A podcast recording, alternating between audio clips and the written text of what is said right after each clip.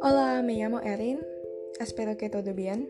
Y en este episodio vamos a hablar sobre cómo contar desde 0 hasta 11 en Indonesia. ¿Por qué solo hasta las 11?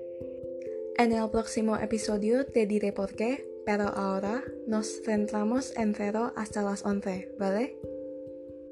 Ahora vamos a empezar de 0. 0 0 satu. Satu. Dua. Dua. Tiga. Tiga. Empat.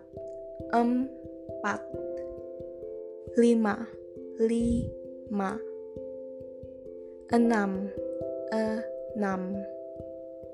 Tujuh. Tujuh delapan. Delapan. Sembilan, sembilan, sepuluh, sepuluh, sebelas, sebelas. Voy a repetir todo de cero a once. Nol, nol, satu, satu, dua, dua, tiga, tiga.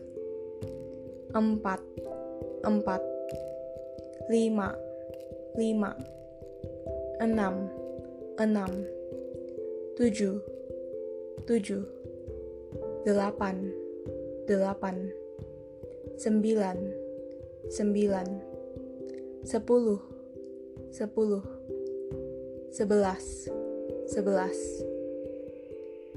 Ahora les voy a repetir todos los números.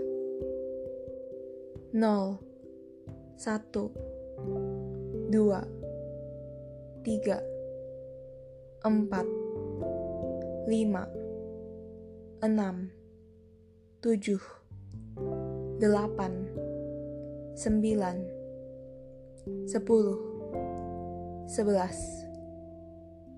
Una vez más, pero más rápido, y trata de hacerlo conmigo, ¿vale?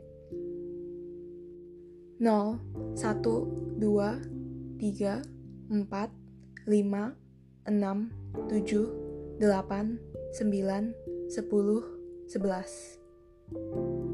Felicidades, porque ahora puede usar esto para comprender cuánto fue el precio de lo que compró, si es menos de 12 ribu rupiah. Sigue así y buenas noches, porque ahora en España es medianoche y lloviendo un poco mm, y estoy muy cansada, entonces quiero dormir. Gracias por escucharme y hasta la próxima.